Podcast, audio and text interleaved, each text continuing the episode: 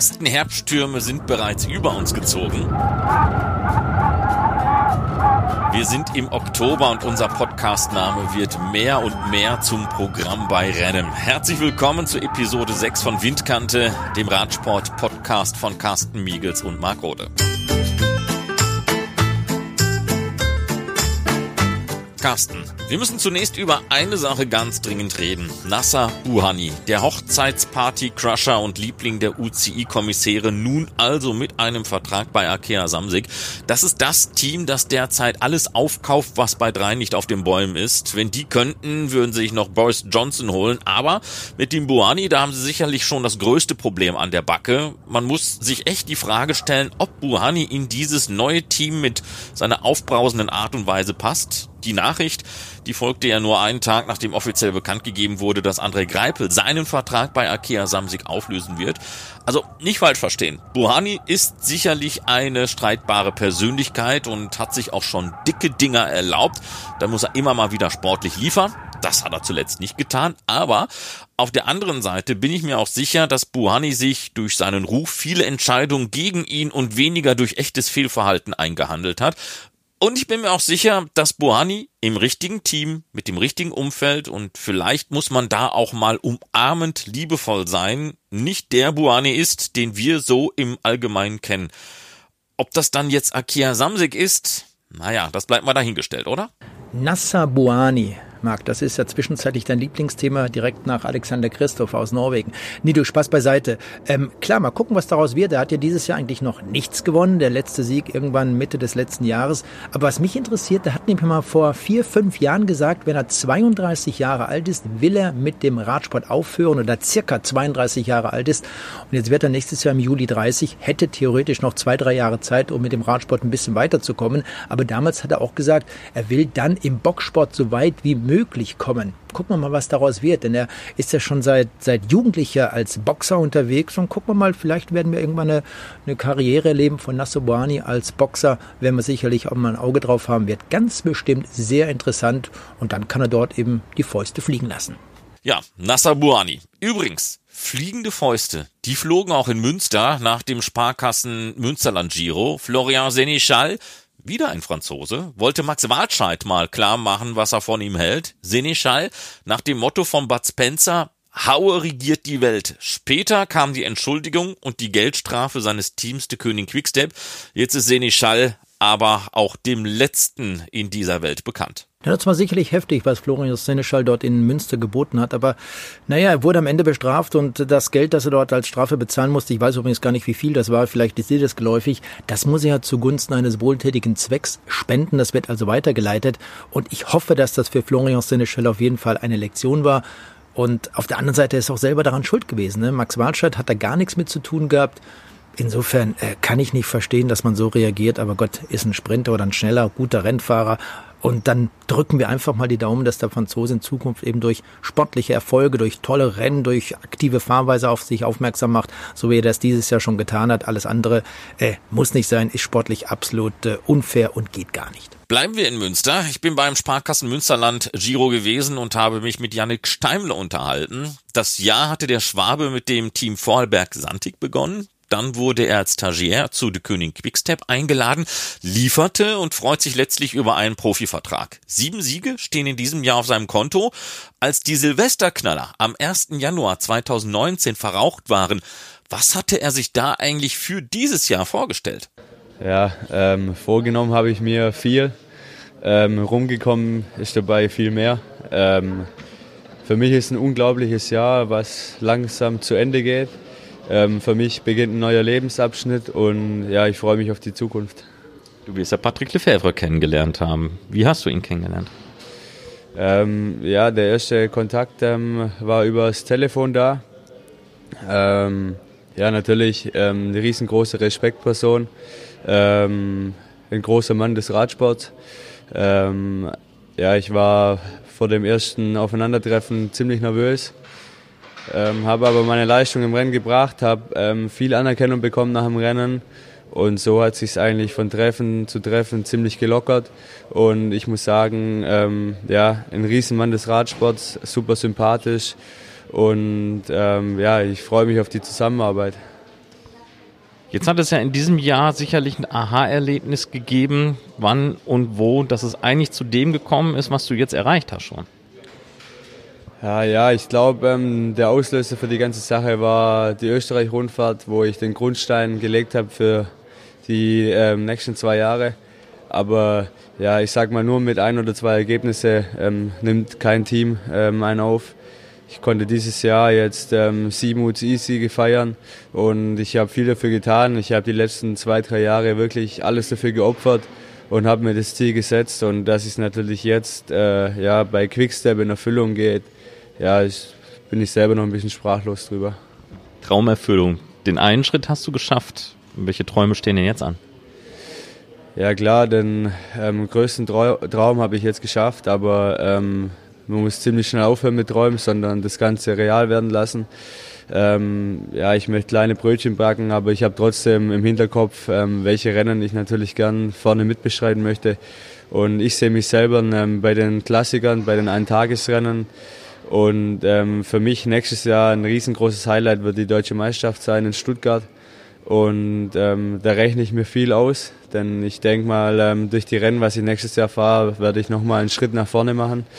Und ähm, ja, ob ich jetzt nächstes Jahr schon die großen Einsätze bekomme, weiß ich nicht. Aber ich freue mich auf alles, was kommt und ich bin zuversichtlich, dass ich meinen Weg gehen kann. Jetzt warst du ja bei österreichischen Mannschaften gewesen. Was haben die dir mit auf den Weg geben können? Ähm, ja, es waren natürlich ähm, zwei gigantische Jahre beim Team Vorarlberg. Und äh, ja, ähm, der Teamspirit war unglaublich. Wir sind als Mannschaft zusammengefahren, ähm, waren vielleicht oft nicht die Stärksten, aber jeder hat für jeden 100 Prozent gegeben. Und das möchte ich eigentlich einfach mitnehmen hier ins Team. Und ich habe jetzt schon gemerkt, in den drei, vier Rennen, was ich gefahren bin, dass es eine riesengroße Familie ist, ähm, dass es ein unglaublicher Teamspirit ist. Und ähm, da war ich selber überrascht davon. Und deswegen glaube ich auch, dass die Mannschaft so erfolgreich ist. Österreicher frotzeln ja gerne mal, wenn es um die Deutschen geht. Hast du das auch mal zu spüren bekommen? Ja, natürlich würde ich oft äh, auf die linke Schulter genommen, aber ich bin da keiner, wo sich versteckt. Ähm, ich konnte dann einfach und dann war es auch wieder gut. Wenn du dir jetzt dein persönliches Dreamteam mal zusammenstellen könntest, wie würde denn da so eine aktuelle Mannschaft für dich mit dir aussehen? Also sagen wir mal so, wir machen jetzt mal ein Fantasy-Game daraus. Ja gut, ähm, Dream Team. Ich muss ehrlich sagen, ich habe jetzt nicht die Vorbilder, was vielleicht andere haben. Ich gucke da ziemlich auf mich selber. Klar finde ich Fahrer toll, ähm, aber ich möchte eine eigene Größe werden im Radsport und mich nicht an irgendjemand festheben. Aber ähm, ja, im Dream Team sage ich jetzt mal, ich glaube, in der Radsportszene kann man sich bei Quickstep, ähm, muss man sich nichts mehr wünschen. Man ist im besten Team der Welt. Das haben sie letztes Jahr bestätigt und dieses Jahr wieder. Und ähm, deswegen habe ich da keine großen Wünsche. Klar, vielleicht mal mit ein, zwei Deutschen mehr im Team zu fahren, wäre natürlich schön. Aber ich finde das internationale ähm, System bei Quickstep richtig gut und es passt sich auch jeder mit jedem Mann. Die belgischen Fahrer sprechen unter natürlich Flämisch, aber man versteht was. Sobald man eine Frage hat, ist es gar kein Problem. Jetzt schließt sich der Kreis. 1.1.2020. Du blickst voraus auf das Jahr. Ähm, wann wird das Jahr 2020 für dich persönlich ein Erfolg sein? Was musst du erreicht haben? Ja gut, ähm, ich sage mal, Erfolg ist schon jeden Tag, glaube ich, trainieren zu gehen in dem ähm, königsblauen Trikot. Und es beflügelt auch jetzt schon. Ähm, ja, ab und zu bei schlechtem Wetter zu Hause im Training, wenn du nach unten schaust und du hast das Quickstep-Trikot einfach an ähm, das beflügelt. Und für 2020 eine Bestätigung, na klar will ich irgendwo da anknüpfen, wo ich aufgehört habe, aber ähm, sieben Siege zu feiern auf Wörterniveau, ja, das sind zwei oder drei Paar Stiefel ähm, Unterschied. Aber ich glaube, ich habe jetzt schon gezeigt vor einer Woche, ähm, zu was ich fähig bin in äh, Belgien. Und ich hoffe natürlich, dass ich von dem Team schnell Vertrauen bekomme. Und deswegen große Ziele stecke ich mir nicht. Ich möchte meinen Rennkalender anschauen, was ich im Oktober jetzt noch bekomme. Und dann werde ich mir natürlich kleine Dinge herausnehmen. Aber für mich ist ein klares Ziel die deutsche Meisterschaft und dann natürlich aber auch die Deutschlandtour.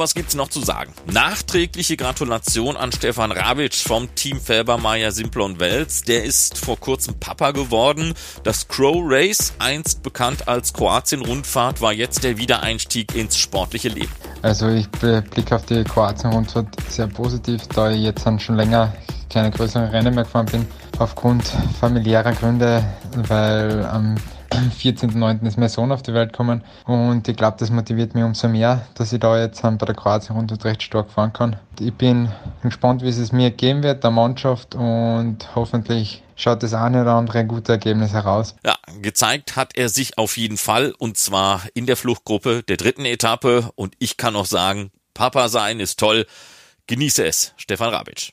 Kurzer Satz noch oder Anmerkung zu Stefan Rabic vom Team Felbermeier Simplon Wels. Da war er auch bei der Kroatien-Rundfahrt dabei, ist dann kurz vor dem Ende allerdings ausgestiegen, weil er am letzten Woche dann das letzte Rennen um die Rad-Bundesliga in Österreich bestritten hat. Das war ein Rennen in Klein-Engersdorf in Niederösterreich. Das hatte er noch gewonnen.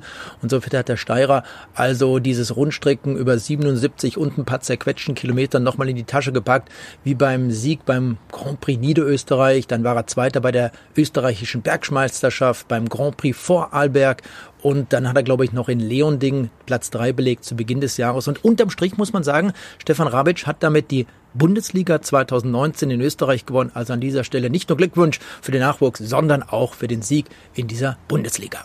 Und jetzt müssen wir noch einmal ernst werden. Jetzt hat die Israel Cycling Academy die World Tour Lizenz von Katjuscha übernommen. Eine Fusion, die sich angekündigt hatte. Aber bitte aufpassen. Katjuscha nicht Alpecin. Was macht jetzt die Dr. Wolf Gruppe aus Bielefeld? Man hat viele Gerüchte gehört und noch ist nichts bekannt geworden. Keiner darf was sagen von den Menschen, die wir kennen. Ist ein bisschen schade. Naja, bevor die Verträge nicht wirklich unterschrieben sind, würde ich auch einfach sagen, psst halten wir die Klappe, reden wir nicht darüber, wollen wir da nicht irgendwelche schlafende Hunde wecken. Und wenn die Verträge dann wirklich unterschrieben sind, wird ganz bestimmt nicht mehr so lange dauern. Da machen wir eine ganz besondere Episode, haben wir da ein paar Leute, die darüber sprechen können. Und dann gucken wir mal, wie das nächstes Jahr laufen wird mit Katjuscha, mit Alpecin, was auch immer aus diesen beiden Namen wird. Katjuscha wird ja auf jeden Fall mit Israel Cycling Academy fusionieren. Das ist schon mal ein richtiges Ding. Und da sind einige Rennfahrer froh, weil sie dann einfach weg von der Straße sind und in den nächsten Jahren ihr Geld verdienen können. Tja, weg von der Straße sein kann man aber auch, wenn man sich heiraten lässt. Aber gut, nicht nur Katjuscha Alpecin verschwindet, auch eine Liga tiefer wird es dünner. Rumport Charles wird es nicht mehr geben und auch Euskadi Murias wird nicht mehr existieren. Eine baskische Mannschaft schafft es bei den Radsport-Traditionen ganz einfach nicht, sich auf Dauer zu etablieren da muss man sich doch echt wundern. Was die Mannschaft aus Cadi Murias betrifft, ist das schon ziemlich bitter. Wenn man sich überlegt, da fahren die bei der Spanien-Rundfahrt zuletzt im September wie die Wilden durch die Gegend. Ituria hat ja dann noch im Baskenland die Etappe gewonnen. Besser, schöner kann es eigentlich gar nicht sein für die Sponsoren. Aber gut, du, wenn die sagen, wir wollen nicht mehr, wir haben kein Geld mehr zur Verfügung, man weiß ja nicht wirklich, was äh, im Endeffekt dahinter steckt, dann muss man das auf dieser Seite einfach akzeptieren. Und jetzt geht's dem Euskadi Murias Team genauso wie dem früheren Team Euskartel, das Ende 2013 auch versucht hat, damals mit dem Formel 1 Star Alonso zu fusionieren. Er wollte die Mannschaft übernehmen und dann gab es eben da auch keine Möglichkeit. Es gab auch dort Schwierigkeiten mit einigen Sponsoren, mit einer Bekleidungsfirma und so weiter und so fort. Jetzt ist es leider so und damit sitzen ein paar Rennfahrer auf der Straße. Hoffen wir mal, dass es irgendwie in einer Form auch immer weitergeht mit den Rennfahrern, mit dem Personal im Jahr 2020. Vielleicht gibt es ja dann doch noch eine Möglichkeit. Die Fahnen wollen wir jetzt aber nicht gleich auf Halbmast setzen, nicht wahr? Ja, aber die Radsportwelt ist ja gar nicht so schwarz, wie sie vielleicht zum Teil aussieht mit diesen Mannschaften, die es nächstes Jahr nicht mehr geben wird.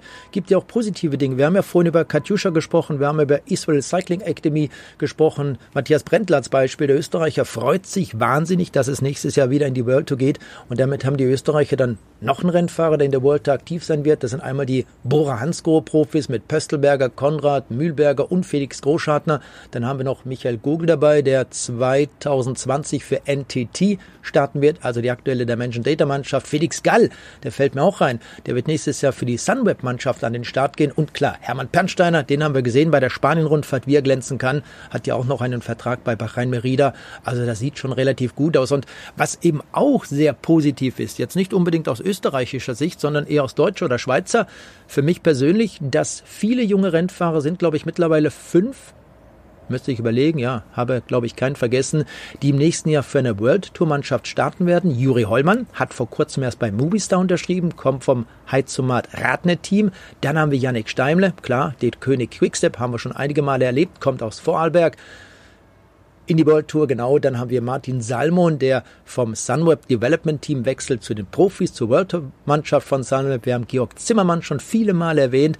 Der kommt vom Tirol KTM Team zu CCC und Jonas Rutsch, klar, der kommt jetzt vom Team Lotto Kernhaus und wird nächstes Jahr für das Team Education First an den Start gehen. Also klasse Rennfahrer und äh, vor allem junge. Und das betrifft auch Fabian Lienhardt, der nächstes Jahr für die Groupam FDJ Mannschaft starten kann und Piot Simon Pillot, so rum heißt er genau. Er wird im nächsten Jahr für die Androni Giacottoli Sidamek-Mannschaft an den Start gehen. Ist zwar jetzt nicht unbedingt die World Tour, aber ich finde es klasse, dass man dadurch eben junge Rennfahrer hat, die einen Schritt weitergegangen sind und sich die Arbeit gerade für diese kleineren, für die Continental-Teams wie das Team Lotto Kernhaus, Tirol KTM, Development von Sunweb und so weiter und so fort unterm Strich dann irgendwo lohnt.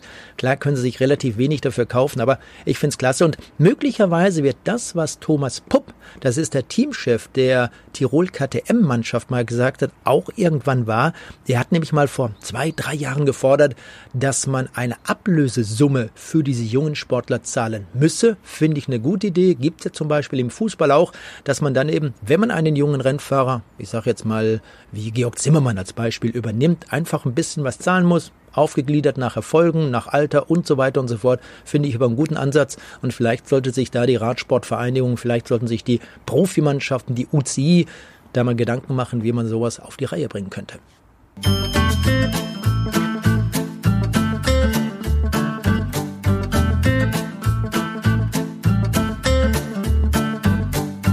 Und das war Episode 6 von Windkante, dem Radsport-Podcast. In einer Woche sind wir wieder am Start und dann beschäftigen wir uns unter anderem mit der Präsentation der Tour de France 2020. Das war's für den Moment von Carsten Miegels und Marc Rode. Bis zum nächsten Mal.